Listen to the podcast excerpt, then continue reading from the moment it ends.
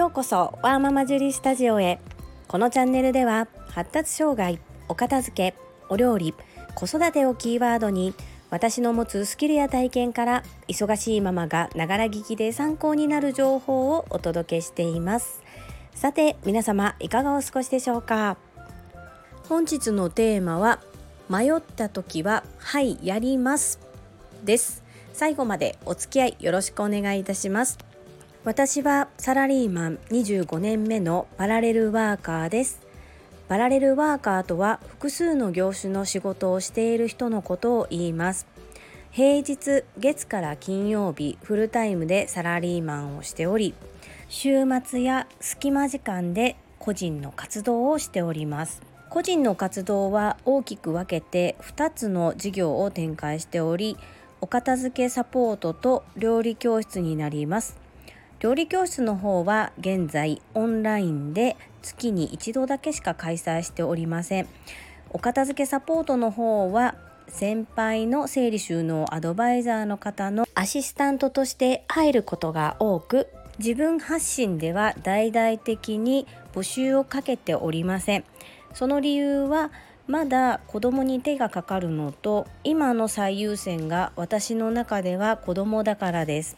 でも子供がいる子育てをしているということで自分のやりたいことを諦めたくないというわがままな気持ちもありまして家族や子どもたちに負担をかけない範囲で自分の活動も諦めずに諦めきれずにやっているそんな状況です。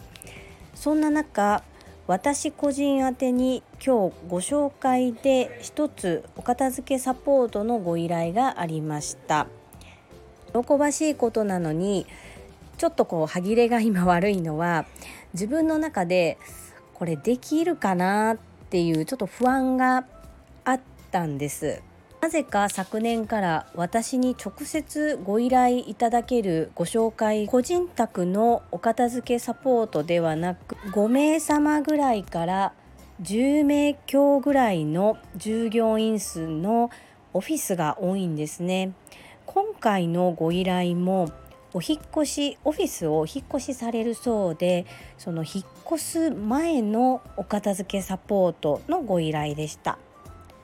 本来ならご依頼いただけてとても嬉しいのですが私が少し迷ってしまったのは時間がタイトであるということ。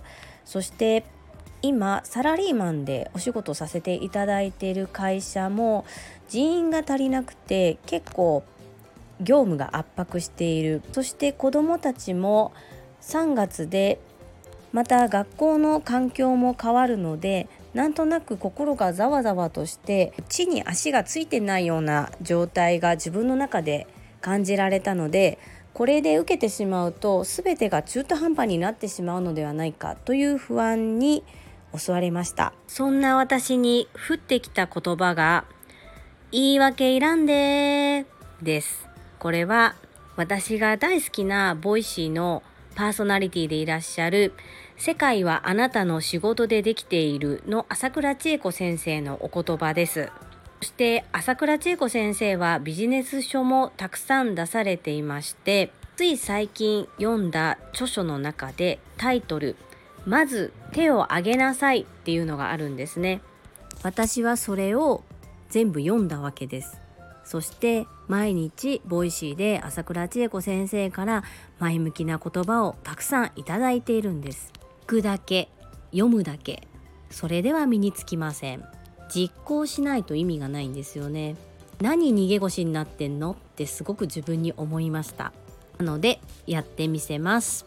先ほどご紹介させていただいた朝倉千恵子先生のまず手を挙げなさいですが今日の放送の画像にしておきます。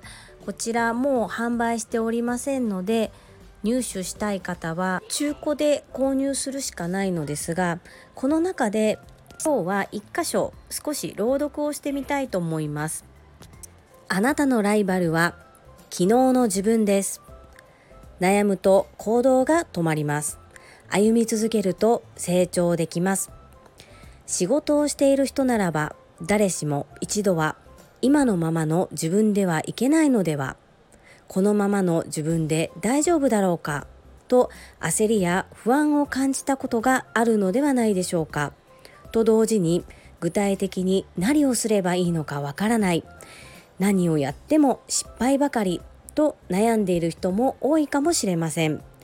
成功している人を見て羨ましく思えたり自分とは違う世界の人だからと比較しては諦めてしまう。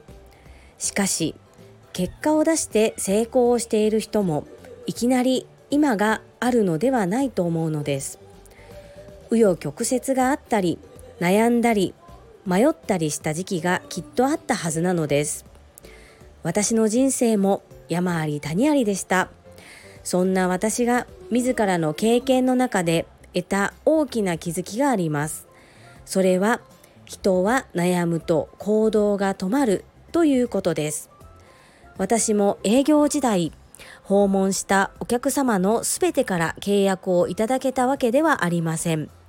思うように結果が出ずつまずいた経験も数えきれないほどあります。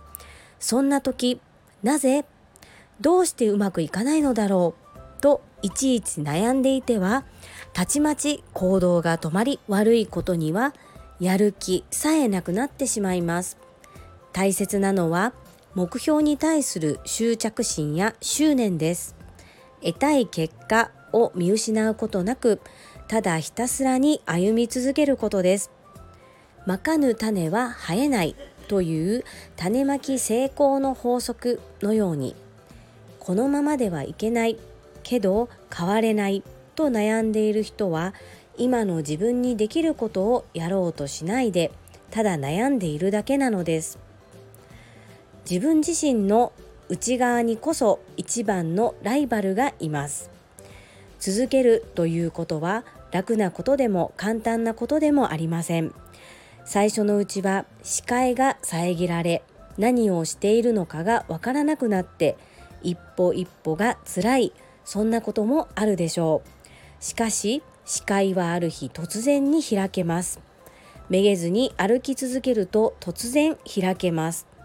ダメだダメだと諦めている人はこのパッと開ける経験をしていないかその前にやめてしまおうかなと迷い続けてしまっているのです。無理をしなくていいよと誰かに言ってもらえたとしたら心は楽になります。安心もできます。しかし安心できても行動しなければ何も変わりません。ライバルは昨日の自分です。今日は昨日の己に勝つという言葉があります。昨日よりも今日今日よりも明日と成長している自分がいればそれだけで大きな成長につながります。ライバルがいることによって絶対負けたくないという刺激や目標が生まれます。しかしライバルを必ずしも外に求める必要はありません。自分自身の内側にこそ一番のライバルがいるのです。今日は昨日の己に勝つ。ぜひ一歩一歩前進してください。いかがだったでしょうか？素敵な言葉たちだと思いませんか？今日は皆さんにぜひ聞いていただきたい思いと私自身に言い聞かせたいそんな気持ちで朗読させていただきました。きっと多くの方に勇気を与えてくれる言葉たちだと思います。皆様の参考になれば幸いです。朝倉千恵子先生のボイシーは概要欄に URL を貼っておきますのでぜひ皆様聞いてみてくださいよろしくお願いいたしますそれでは本日も最後までお付き合いくださりありがとうございました。皆様の貴重な時間でご視聴いただけること本当に感謝申し上げます。ありがとうございます。ママの笑顔サポータージュリでした。